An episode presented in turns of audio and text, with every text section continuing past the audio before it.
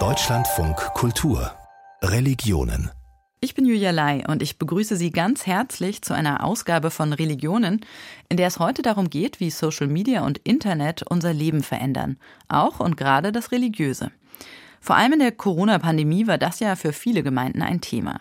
Pfarrer und Pfarrerinnen haben Predigten live gestreamt, Muslime und Musliminnen haben im Ramadan per Videochat gemeinsam das Fasten gebrochen und Juden und Jüdinnen haben digitale Schabbat-Grußworte versandt. Doch es ist nicht nur die Pandemie, die dafür sorgt, dass Smartphone und Laptop immer wichtiger werden.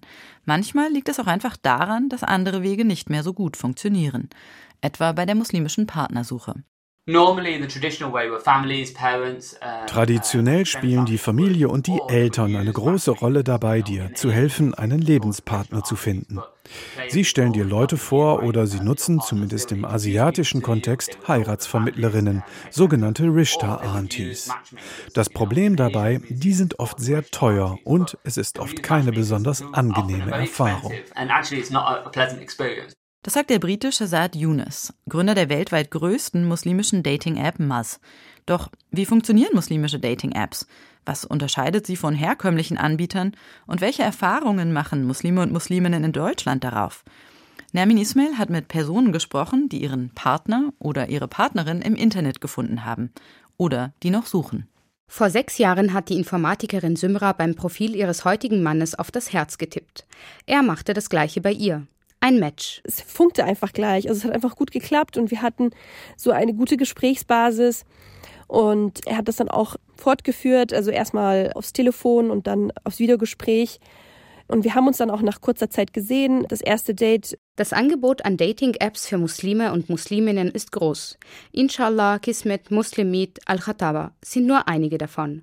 Sie alle vermitteln ausschließlich heterosexuelle Beziehungen. Nur wenige Apps wie Buzz Arab bieten Partnervermittlung für queere Personen an. Wenn man alles im Internet finden kann, warum nicht auch einen Partner, dachte sich Symra damals. Ich habe angefangen, meinen Master zu machen und habe dafür auch die Uni gewechselt. Ich habe auch als Werkstudentin nebenbei gearbeitet. Damit habe ich auch gemerkt, dass ich eben trotzdem in meiner gleichen Blase bin und bleibe. Als Muslimin kommt nicht jeder Mann, den sie im Alltag trifft, für sie in Frage. Symra sucht einen Muslim, der seine Religion praktiziert. Online-Dating ist in der muslimischen Community oft noch schambehaftet, aber geschämt hat sie sich dafür nie. Nein, es ist kein Akt der Verzweiflung. Es ist einfach nur rational und vernünftig, dieses Vorgehen. Im Grundprinzip ähneln sich muslimische Apps und nicht-muslimische.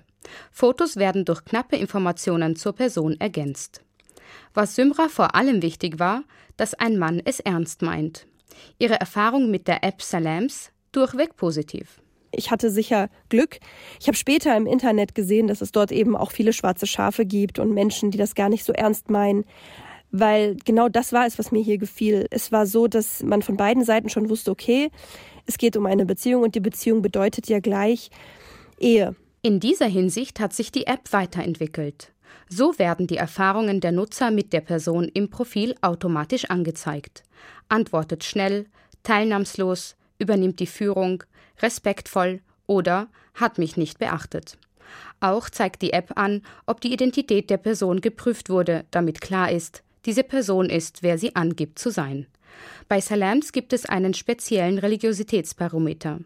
Von nicht praktizierend bis sehr religiös ist alles dabei. Wie oft man betet und welche religiösen Prioritäten man setzt, wie beispielsweise ehrenamtliche Arbeit, Fasten, pünktlich beten oder die Pilgerfahrt. Auch ob jemand Kopftuch trägt, Alkohol trinkt oder raucht, wird abgefragt. Doch nicht immer kann eine App vor Verletzung schützen. Sarah möchte anonym bleiben. Sie nutzt aktuell die App Muzz. Als geschiedene Frau Mitte 30 ist sie trotz schlechter Erfahrungen mit dem Online-Dating darauf angewiesen. Natürlich bietet in der Theorie erstmal so eine App den Vorteil, dass man jetzt niemand auf der Straße ansprechen muss und dass man nicht von der eigenen Familie oder dem Umfeld abhängig ist und mehr oder weniger aktiv auf Partnersuche gehen kann. Das Problem mit den Apps aus meiner Sicht ist das fehlende gemeinsame Umfeld. Denn dieses Umfeld, das sonst eine Art sozialen Druck ausübt und auch auf eine Art sicherstellt, dass keine größeren Fehltritte entstehen, Das fehlt auf diesen Apps natürlich und die Anonymität bringt mit sich, dass dann auch ganz viel ganz schlechtes Verhalten gezeigt wird. Es wird halt ganz viel geghostet. Es gibt eine Menge Unehrlichkeit und Respektlosigkeit. Ghosting bedeutet im Online-Dating-Jargon, dass jemand plötzlich abtaucht und sich einfach nicht mehr meldet. Aus diesen und anderen Gründen muss Sarah regelmäßig Pausen einlegen und sich erholen. Dabei soll ihr auch ihr Instagram-Kanal Surviving Dating in Berlin helfen. Humor ist ihre Coping-Strategie. London. Hier befindet sich der Sitz der größten muslimischen Dating-App Muzz. Weltweit hat sie über 6 Millionen Mitglieder und nach eigenen Angaben schon 350.000 Menschen erfolgreich vermittelt. Shazad Younes ist Gründer und CEO. 2011 entwickelte er zunächst eine Homepage, 2015 entstand die App. Muslime wollen nicht daten, sie wollen heiraten. Und das ist der Unterschied. Als Muslim ist man auf der Suche nach einem Lebenspartner. Deshalb brauchen wir eine spezielle Plattform. Bei den gängigen Apps geht es um das Dating, nicht um eine ernsthafte Beziehung. Sie sind so konzipiert, dass man auf der App bleibt, während wir eine App entwickelt haben, um zu heiraten und hoffentlich die Plattform zu verlassen. Anfangs ein Nebenprojekt des Londoners, der im Finanzsektor tätig war, ist Mas heute eine Firma mit über 60 Mitarbeitern. Wichtig für Younes Privatsphäre, Sicherheit und Vertrauenswürdigkeit. Gerade Frauen sollen sich hier wohlfühlen. Deswegen gibt es eine Nutzerverifizierung per Selfie-Foto. Und man kann kostenlos telefonieren in der App, um die eigene Nummer nicht hergeben zu müssen. Also Sie können auch eine Aufsichtsperson, ein Familienmitglied in Ihr Konto aufnehmen. Sie stellt sicher, dass sich jeder benimmt und dass ihre Interessen gewahrt werden. Das ist ein islamischer Grundsatz. Yunus kam als Kind pakistanischer Eltern in Großbritannien auf die Welt. Irgendwann fiel ihm auf, seine muslimischen Freunde bleiben lange Single und tun sich schwer, eine geeignete Partnerin zu finden. Denn der traditionelle Weg über die Familie und Heiratsvermittler kommt für seine Generation immer weniger in Frage. Weil sie einen auf der Grundlage des Jobs zusammenbringen, den man ausübt, nichts anderem. Bei Mas hingegen wird man mit Menschen aufgrund ihrer Persönlichkeit, Religion oder Lebenseinstellung zusammengebracht.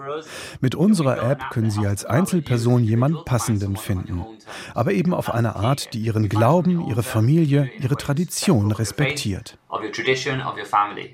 Für Selim war der Weg über die Apps nach seiner Scheidung die einzige Möglichkeit, eine Partnerin zu finden. Auch er möchte anonym bleiben.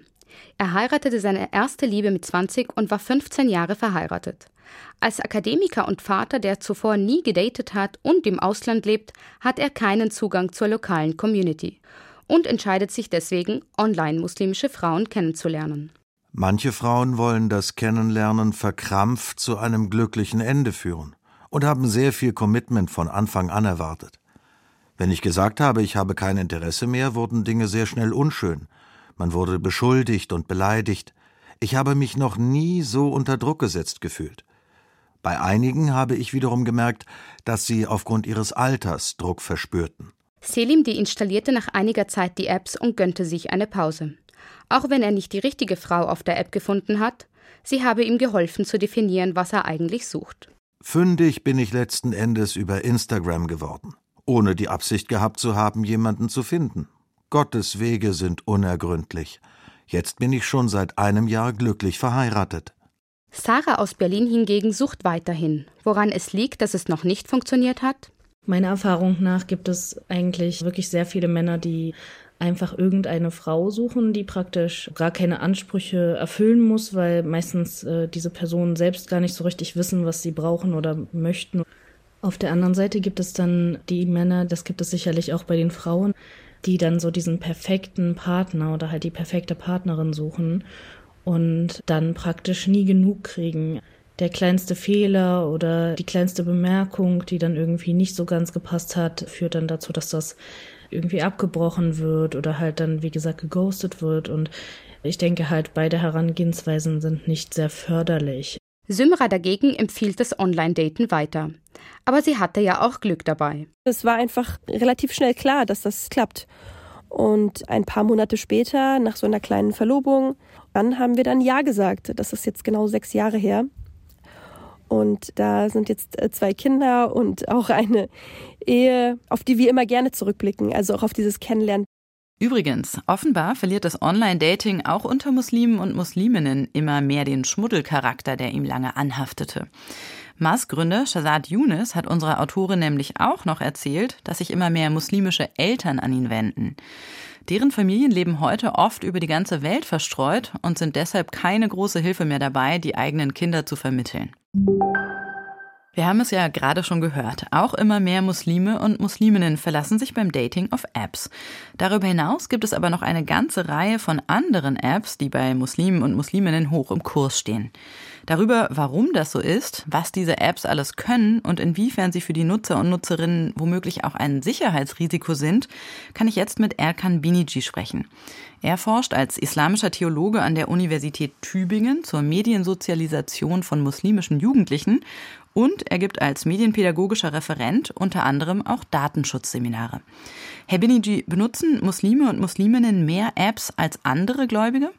Hm, das ist schwierig zu sagen. Also insgesamt, was die Bandbreite an verschiedenen Apps angeht. Aber wenn man sich anguckt, wie sieht das mit Apps aus, vor allem im Bereich Religion, dann sehen wir vor allem an den Apps, die am meisten heruntergeladen werden, dass da sehr, sehr viele Apps für Musliminnen einfach da sind. Ähm, und das ist dahingehend eben ein ganz großer Punkt, weil es für die Glaubenspraxis eine ganz große Rolle spielt, beziehungsweise eine ganz große Erleichterung bieten kann, derartige Apps. Können Sie da mal ein Beispiel geben, was genau kann man denn mit diesen Apps alles machen? Bei dem rituellen Gebet, da gibt es einfach theologisch ganz äh, bestimmte Regelungen, die man befolgt, sei es zum Beispiel die Gebetsrichtung, die Qibla, das heißt, man betet in Richtung Mekka in Richtung Kaaba. Und da ist natürlich die Frage, wo ist denn das jetzt genau? Je nachdem, wo ich mich befinde, in welcher Stadt, in welchem Land ich mich befinde, ist die Gebetsrichtung eine bestimmte Richtung. Und da können solche Apps eben helfen, zu sagen, hier, wenn ich beten möchte, dann bete ich hier in die Richtung oder ich muss noch ein bisschen nach links oder ein bisschen nach rechts. Aber auch zum Beispiel für das rituelle Gebet, was die Zeiten angeht. Wenn man sagt, eben fünfmal am Tag beten, dann sind das immer Zeitspannen, an denen man Zeit hat, ein bestimmtes Gebet zu verrichten. Das Mittagsgebet, das Nachmittagsgebet, das richtet sich nach dem Stand der Sonne. Je nachdem, wo ich bin, und welcher Tag sozusagen jetzt ist, ist das immer etwas anders. Und entsprechend äh, helfen solche Apps da einfach reinzugucken und genau diese Informationen zu holen. Das klingt ja auch in der Tat ziemlich komplex, das alles selbst zu berechnen. Wie machen das denn Leute, die kein Smartphone haben? Das wird früher einfach händisch gemacht. Also ganz klassisch, mein Opa benutzt es immer noch von den Moscheeverbänden, den Dachverbänden, die bringen Kalender heraus, wo dann in dem Kalender genau diese Gebetszeiten für diese einzelnen Gebete am Tag dann notiert sind. Der Dachverband bringt aber nicht für jede Stadt einen so einen Kalender raus, sondern für ganz Deutschland. Und dann hat man auf einer Seite, da bin ich auch ganz verwundert, wie mein Opa das immer noch lesen kann, auf einer Kalenderseite so einen Kalender einfach zum Abreißen, wo dann alphabetisch alle Städte aufgelistet sind, von A bis Z und nebendran die Gebetszeiten drauf sind. Und da würde man tagtäglich reinschauen und dann sich immer einen Kalender abreißen. Und heute geht es einfach viel besser, auch unterwegs mit eben solchen Angeboten. Hm. Ich habe mir vorhin auch noch mal die Downloadzahlen angeschaut und zum Beispiel eine der größten und beliebtesten Apps, Muslim Pro, die viele dieser Funktionen auch anbietet, die Sie erwähnt haben, die ist weltweit über 130 Millionen Mal heruntergeladen worden. Das sind ja wirklich beeindruckende Zahlen. Meinen Sie, dass das auch etwas dazu beiträgt, eine Art von Community nochmal zu schaffen, die digital?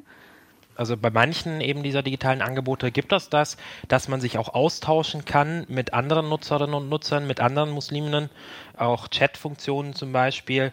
Ansonsten ist der Fokus auch sehr stark eben darauf, individuell für die Personen, die das nutzen, den Alltag zu erleichtern.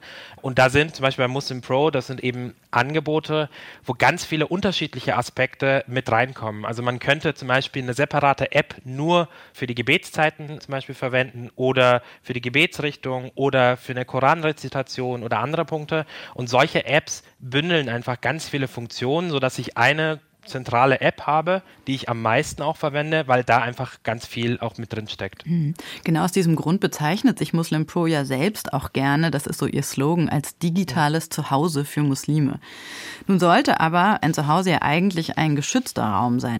Vor zwei Jahren hat es Schlagzeilen in den Medien gemacht, dass diese App Muslim Pro offenbar Standortdaten von seinen Usern und Userinnen an eine Firma weitergegeben hat, die diese dann wiederum unter anderem an das US-Militär verkauft hat. Wie problematisch ist so ein Vorgang? Wir haben das ganz oft bei ganz vielen unterschiedlichen Apps, nicht nur jetzt auf Muslimen bezogen, sondern bei Spielen, digitalen Spielen, anderen Apps, dass eben Daten gesammelt werden und dann auch weiterverkauft werden an weitere Unternehmen, die eben damit eben ihr Geld verdienen. Das sind zum Beispiel Standortdaten, die natürlich bei solchen Apps einfacher sind zu bekommen, weil wir ja hier, äh, wenn zum Beispiel um die Gebetszeit geht, die ja von Ort zu Ort unterschiedlich sind, oder auch zum Beispiel die Gebetsrichtungen, die von Ort zu Ort unterschiedlich sind, äh, um das zu berechnen, um da eben eine Antwort drauf zu geben, braucht das Handy, das Gerät einen Zugriff auf die Standortdaten. Und das ist dahingehend eben sehr problematisch, weil die Daten jetzt, wenn man sie im, im, Einzelnen anguckt, erstmal anonym sind, weil man so erstmal nur weiß, okay, da wurde darauf zugegriffen, also einen Standort weiß und nicht genau sagen kann, welche Person jetzt dahinter steckt.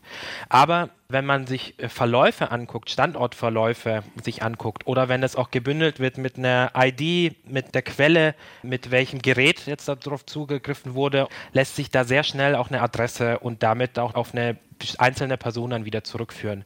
Und dann merkt man, dass diese Standortdaten zwar im ersten Blick anonym sind, aber sehr schnell eben wieder individuell auf die Person wieder zugeschrieben werden können. Mhm. Und das ist ja schon doch ein echtes Sicherheitsproblem. Sie haben jetzt gesagt, davon sind nicht nur Muslime und Musliminnen betroffen. Das leuchtet ein, aber es fällt ja doch ein Stück weit auf, dass zum Beispiel eben bei diesen ersten Recherchen sehr viele muslimische Apps ähm, darunter waren, die solche Sicherheitsprobleme hatten. Und auch als das deutsche Infoportal für sichere Handynutzung mobilsicher.de sich vergangenes Jahr nochmal 13 muslimische Gebets-Apps angeschaut hat, da haben immerhin neun davon Standortdaten Daten weitergegeben. Würden Sie sagen, dass Muslime und Musliminnen da einer besonderen Gefahr ausgesetzt sind? Das ist auf jeden Fall sehr problematisch, je nachdem, vor allem wenn man keinen Einblick hat, wo diese Daten dann eben landen. Wir sehen aber, dass dieses Wissen, also auch die religiöse Überzeugung, die man über diese Daten ja auch herausfindet, dadurch, dass man das mit dieser App äh, koppelt, auch dahingehend problematisch sein kann, wenn wir uns einfach gesellschaftliche Phänomene angucken, wie antimuslimischen Rassismus zum Beispiel. Und da zu wissen, wo sich Musliminnen befinden, kann eben eine Problematik darstellen, wenn wir uns zum Beispiel die Problematik in China mit den Uiguren zum Beispiel angucken, wenn man sich da überlegt, was der Staat dort machen kann, indem er über die Nutzung solcher Apps dann rausfindet, wo dann eben sich Musliminnen und Muslime befinden. Da merkt man, wie sensibel solche Daten vor allem in Kombination eben zur religiösen Überzeugung sein können. Mhm, Sie haben jetzt schon China und die Uiguren angesprochen, aber tatsächlich sind solche, mhm. Äh, nicht solche, aber ähm, zumindest problematische Szenarien ja auch in Deutschland denkbar. Wenn ich jetzt zum Beispiel an Übergriffe auf und Angriffe auf Moscheen oder eben als muslimisch wahrgenommene oder tatsächlich muslimische Einrichtungen denke, auch in Deutschland ist das sicherlich relevant, dieses Datenschutzproblem. Ähm, Sie geben ja auch Workshops äh, zum Thema Datenschutz für Jugendliche. Wie groß glauben Sie, ist denn das Bewusstsein für solche Gefahren? Was wir oft merken, ist, dass einfach bei älteren Personen da die Problematik eher gesehen wird, was Datenschutz angeht, was aber nicht unbedingt zu einer Änderung der eigenen Nutzung führt. Weil wenn man wirklich guckt, was man so im Alltag macht, welche Apps man nutzt und wo eigentlich alles Daten erhoben werden, ist das schon erschreckend, wo man aufpassen müsste. Und bei Jugendlichen kommt oft noch hinzu, dass äh, da gar nicht die Problematik dahinter direkt gesehen wird, dass dann gesagt wird, zum Beispiel bei personalisierter Werbung, äh, dass äh, sehr schön ist, dass einem genau zugeschnitten Werbung jetzt angezeigt wird. Und da ist, wie ich das wahrnehme in meiner Tätigkeit, erstmal wirklich ein Schritt, die Problematik dahinter erstmal klar zu machen, was es bedeutet, wer kann eben darauf Zugriff haben, was bedeutet das zum Beispiel, wenn ich teile, dass ich im Urlaub bin, dass das auch potenzielle Diebe mitbekommen können, dass ich nicht da bin, dass das Haus frei ist und dass die dann eben genau das nutzen können, Angaben, die ich selbst gemacht habe, um besser mich ausrauben zu können. Das sind so ganz plastische Beispiele, aber die einfach helfen, wie da Daten, äh, was Datenschutz sozusagen bedeutet, wie man mit den eigenen Daten umgeht. Was müsste sich aus Ihrer ähm, Sicht denn ändern? Und vor allem, wen sehen Sie hier in der Verantwortung, auf diese Gefahren hinzuweisen? Auch jetzt nochmal ganz konkret gefragt im Blick auf die muslimische Community und solche religiösen Apps. Mhm. Hier muss man ganz vielschrittig, also an ganz vielen unterschiedlichen Positionen anfangen. Also man müsste einerseits mit den Muslimen, den Nutzerinnen und Nutzern selbst darüber Aufklärungsarbeit auch leisten. Das kann im Rahmen des islamischen Religionsunterrichts sein, in der religiösen Bildung wo ja auch zum Beispiel im Gymnasium eine Leitperspektive Medienbildung dazu gehört, wo jedes Fach dazu beitragen muss zur Medienbildung. Und da könnte eben ein Punkt sein, dass man sich genau mit solchen Apps beschäftigt und sich genau anschaut, welche Daten da erhoben werden. Dass man Elternarbeit zum Beispiel genauso macht, aber auch und das war ja auch eine ganz gute Konsequenz, dass mobilsicher.de, wie Sie auch gesagt haben, äh, diese Recherchearbeit gemacht hat und dann auch die Entwicklerinnen und Entwickler kontaktiert hat und auf diese Problematik hingewiesen hat, wo sich dann ja auch eine Verbesserung auch gezeigt hat. Und aber auch dann auf staatlicher Seite, auf rechtlicher Ebene, sei es jetzt auf äh, EU-Ebene, dass da, was Datenschutz angeht, einfach nochmal klarer reguliert sein muss, was darf an Daten erhoben werden, was muss kenntlich gemacht werden, weil man da einfach eine ganz klare Regelung braucht, um auch als Nutzerin später sich auf bestimmte Aussagen verlassen zu können. Das sagt Erkan Binici. Er ist wissenschaftlicher Mitarbeiter an der Universität Tübingen und medienpädagogischer Referent beim Landesmedienzentrum Baden-Württemberg. Ganz herzlichen Dank für das Gespräch. Ich danke auch.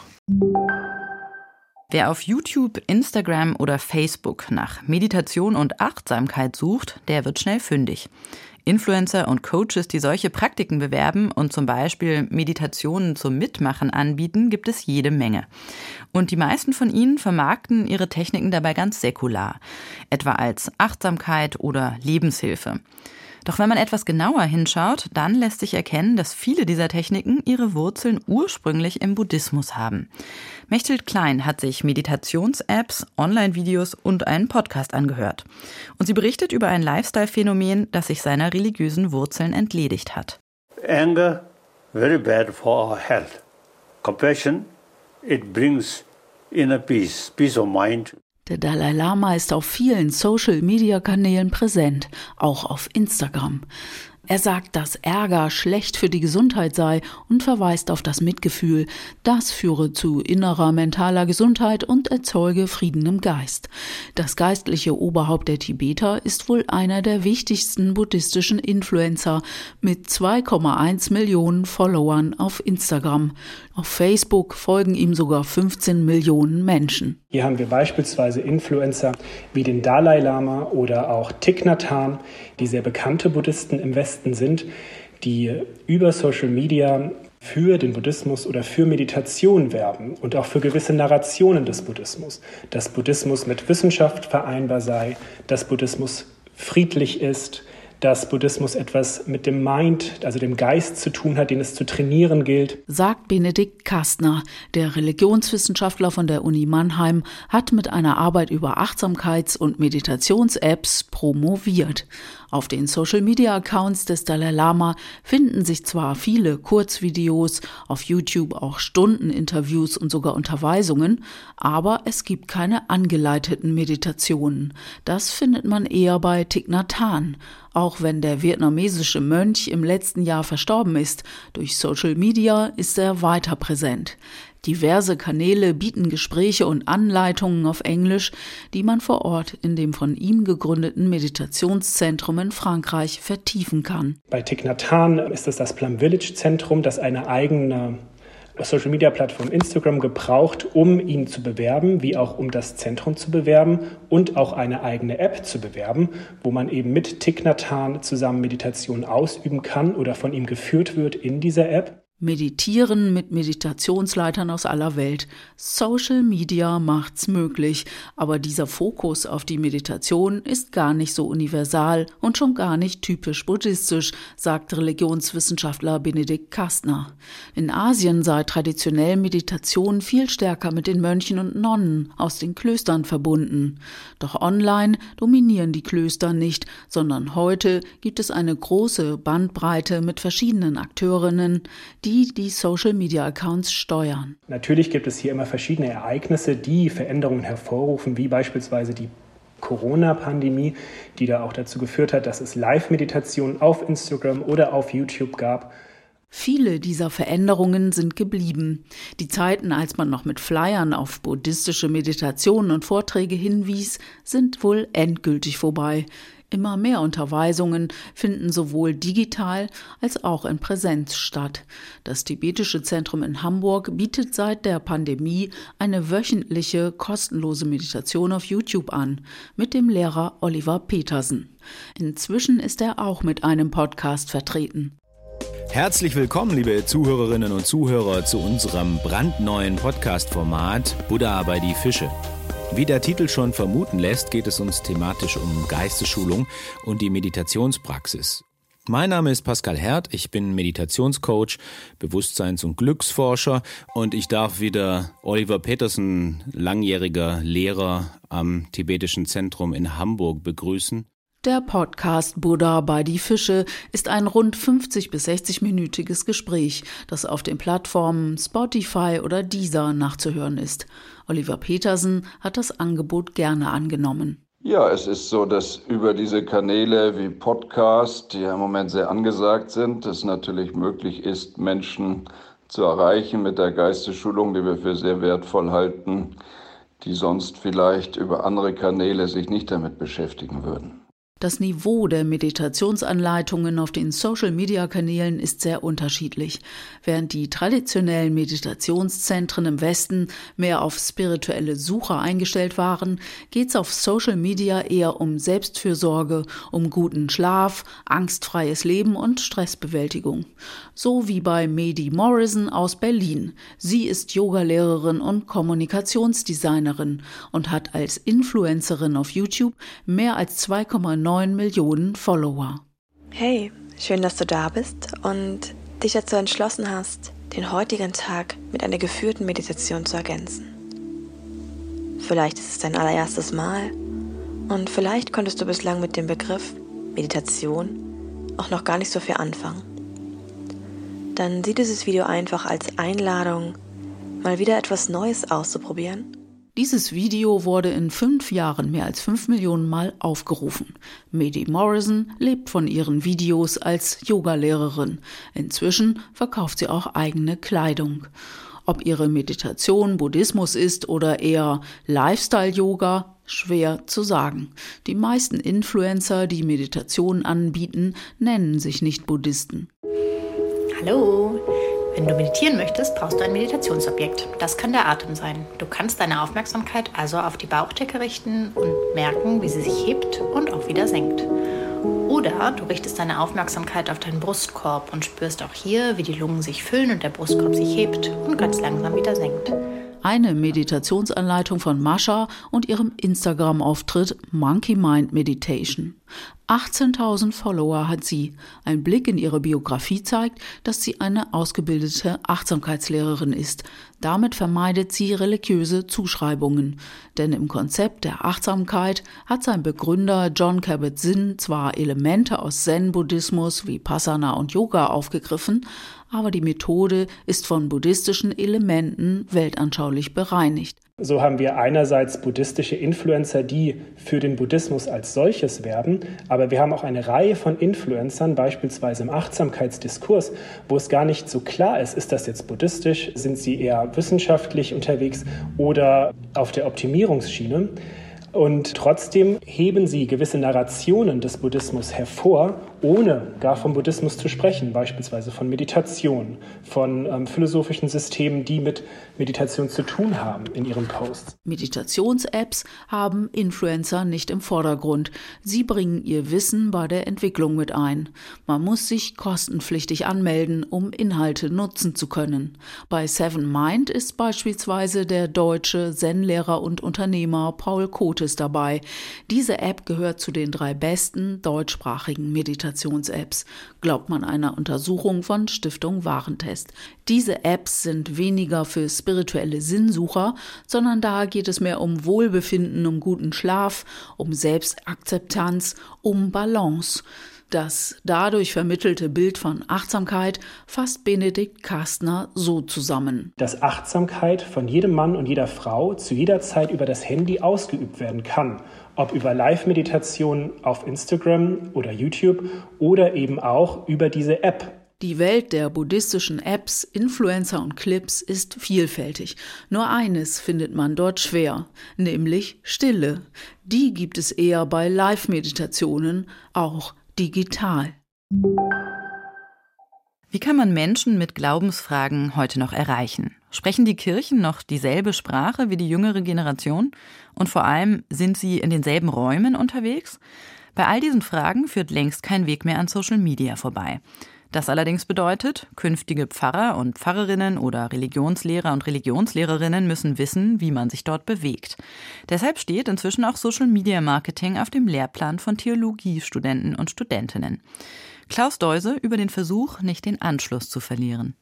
Von den rund 200 Studierenden an der Kirchlichen Hochschule Wuppertal haben 15 in diesem Wintersemester die erstmals angebotene Übung Social Media Marketing als praktisch-theologische Kompetenz belegt. Übrigens nicht als Pflichtbestandteil des Theologiestudiums, sondern als freiwillige Ergänzung. Bei dieser Lehrveranstaltung geht es vor allem um den Erwerb von rechtlichen und redaktionellen Grundkenntnissen, aber auch um praktische Handlungsanleitungen. Beispielsweise wie lassen sich Posts, Podcasts und Videos produzieren und wo platzieren? Frank Grünberg hat das Konzept mitentwickelt und leitet den praktischen Teil. Es geht nicht so sehr darum, jetzt die Technik in einzelnen Kanälen zu vermitteln, weil das können die im Zweifel besser als wir, sondern es geht darum, diesen strategischen Ansatz zu erklären und die Werkzeuge und die Maßnahmen. Also wen man warum, wo, mit welcher Botschaft erreichen will und dann dafür in der digitalen Welt zu den nötigen Werkzeugen greift. Digitalisierung hat die Welt verändert. Für Konstanze Chemnitzer, Rektorin der Wuppertaler Hochschule und Professorin für praktische Theologie, handelt es sich letztlich um einen Kulturwandel. Gerade im digitalen und virtuellen Raum sind im Blick auf das Religiöse hier Dynamiken zu beobachten, für die es Theologinnen und Theologen braucht, die schon von der Uni aus gelernt haben, wissenschaftlich darüber zu reflektieren, egal in welchen Berufsfeldern die dann arbeiten. Und das können neben der Kanzel und der Seelsorge auch der Bereich der Diakonie, der Religionsunterricht oder Verlage sein. Für diese Studierenden ist das die Zukunft ihres Berufs. Die sind durch und durch selbst schon Teil dieses Kulturwandels und möchten in dem Kulturwandel gerne ihre theologische Existenz aufbauen. Mit dieser Öffnung hin zu digitalen Lebensbereichen hofft die kirchliche Hochschule auch weniger kirchenaffine Jugendliche zu erreichen. Videos und Podcasts machten es möglich, angestaubte Vorurteile gegenüber der Theologie abzubauen. Oder wie es Konstanze Chemnitzer formuliert. Wie kann man es auch mit Humor zeigen, dass das wirklich eine Wissenschaft ist, die weiterhin in der Gesellschaft gebraucht wird und die sich lohnt zu studieren? Oft wurde in den letzten Jahren gemutmaßt, dass Glaubensinhalte kaum digital verbreitet werden können, weil gerade ihr emotionaler Gehalt eigentlich direkt von Mensch zu Mensch und nicht über einen Bildschirm vermittelt werden sollte. Das sieht die Rektorin der Wuppertaler Hochschule anders. Nein, ganz im Gegenteil. Das Faszinierende an diesen Virtualisierungs- und Digitalisierungsprozessen ist ja, dass das große, ich sage mal einen Fachbegriff, Affektmaschinen sind. Sprich, dass sie große Aufmerksamkeit erzielen. Insofern kommt es für Theologinnen und Theologen darauf an, entsprechend kreative Kampagnen zu konzipieren und möglichst wirksam zu platzieren. Das allerdings will erst einmal gelernt sein. Eine Möglichkeit dazu bietet auch das Zentrum für angewandte Pastoralforschung ZRP an der Ruhr-Universität Bochum mit dem auf sechs Semester angelegten berufsbegleitenden Masterstudiengang Cross-mediale Glaubenskommunikation. Zwar hätten sich während der Corona-Pandemie auch die Kirchen mehr und mehr in die digitale Welt hineingetastet, aber da habe sich auch gezeigt, dass bei vielen doch die Ausbildung und das Handwerk dafür fehlt, in den digitalen Kulturräumen attraktiv aufzutauchen. Eine Lücke, die der Bochumer Studiengang schließen will. Die Kirche, sagt Professor Matthias Sellmann, brauche einfach überzeugende Public Relations Strategien. Nach wie vor ist die Kirche für ihre Sprache ja fast berüchtigt und das gilt eben auch für die Präsenz im digitalen Raum. Für viele ist das kirchliche Sprechen ein Synonym zu Langeweile, zu Belanglosigkeit und auch zu einer Unprofessionalität. Für die Bochumer Theologen vom ZAP ein fatales Manko. Schließlich habe die Kirche auch in digital veränderten Zeiten eine vitale Botschaft zu übermitteln.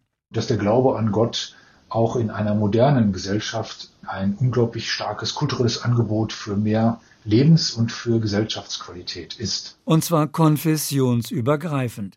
Darum richtet sich das Studienangebot sowohl an evangelische als auch an katholische Menschen, die bereits einen Beruf innerhalb der Kirchen oder religionsnahe Einrichtungen haben, sagt Matthias Sellmann. Also das können Menschen sein, die bei Bistümern arbeiten oder in Vereinen oder bei kirchlichen Trägern, bei Kindertagesstätten, in Sozialeinrichtungen. Oder auch im Bereich von Kulturmanagement oder Kulturpolitik. Im Prinzip letztlich überall dort, wo es um Glauben und dessen Kommunikation geht. Mitbringen müssen Interessenten für dieses Online-Studium einen Bachelor-Abschluss oder den Nachweis von mindestens einem praktischen Jahr in einem Beruf, das als Vorbereitung für diesen Studiengang anerkannt wird. So wie bei Miriam Penkus, eine von inzwischen 30 Studierenden. Die 43-Jährige arbeitet in Frankfurt in einer katholischen Einrichtung und ist dort für kirchliche Innovation und Digitalität zuständig. Sie traf ihre Studienentscheidung aus folgendem Grund. Vielleicht weil ich nicht Theologie studiert habe, merke ich immer wieder, dass es schwierig ist, Glaubensinhalte in der heutigen mediatisierten Gesellschaft zu kommunizieren. Für Sie geht es in diesem Studium darum zu lernen, wie Sie Ihre Glaubensbotschaft, die mich in meinem Leben ja auch trägt, möglichst auch bei denen, mit denen wir über den Glauben ins Gespräch kommen möchten, verstanden werden kann. Und ich glaube, dass der Studiengang auch helfen kann, wie eine Übersetzungsleistung ja, zu übersetzen in die Sprache, die von den Menschen eben auch heute verstanden wird. Der Studiengang Crossmediale Glaubenskommunikation basiert auf drei Bausteinen. Baustein 1 die theologische Perspektive, aus der die geistige Überzeugungskraft resultieren soll. Baustein 2 ist, so Matthias Selman, die gesellschaftsbezogene Perspektive. Wie sich Religion in der modernen Gesellschaft entwickelt und ganz stark natürlich auch wie man Zielgruppen bestimmt, welche Erwartungen Menschen an Kirchenmitgliedschaft haben. Fehlt noch die dritte Komponente, die crossmediale Kommunikation an sich. Wie geht Kampagne? Wie bringt man Bilder in Köpfe? Wie bringt man Überzeugungen ein? Wie organisiert man Veranstaltungen? Was ist eigentlich eine gute Dramaturgie einer Veranstaltung? Was ist Storytelling? Hier lernen Studierende, wie man etwa Grafikformate erstellt, wie man als Kampagnengestalter Influencer am besten in Szene setzt oder wann welche Kameraeinstellung bei einer Videoproduktion den größten Effekt erzielt. Denn solche Dinge zählen in sozialen Medien im Zweifel mehr als religiöse Inbrunst. Apropos, religiöse Inbrunst, um nicht zu sagen religiöser Eifer, ist auf Social Media durchaus auch ein Problem. In der Pandemie zum Beispiel haben sich auf YouTube auch christliche Fundamentalisten und Corona-Kritiker einen Namen gemacht. Wie alle Online-Phänomene ist also auch dieses sehr zweischneidig. Sie hörten Deutschlandfunk Kultur mit Geschichten dazu, inwiefern Apps und Social Media heute das Leben von religiösen Menschen verändern. Unsere Sendung Religionen gibt es jeden Sonntagnachmittag zwischen zwei und drei im Radio. Und wenn Sie jetzt Lust auf noch mehr Geschichten aus der Welt der Religionen haben, dann empfehle ich Ihnen Tag für Tag im Deutschlandfunk. Die Corona-Pandemie hat meines Erachtens eine Grenzsituation unseres Menschseins gestiftet und uns mit der Fraglichkeit unseres Menschseins zunächst mal konfrontiert. Tag für Tag das Magazin über die religiösen, ethischen und anderen Zusammenhänge des Weltgeschehens. Die Gerechtigkeit ist der Glaube eines Staates und Ungerechtigkeit ist sein Unglaube. Montag bis Freitag um 9.35 Uhr im Deutschlandfunk. Und jederzeit in der App DLF Audiothek. Theologisch gesprochen, was da Priester gemacht haben, ist Verrat am eigenen Glauben.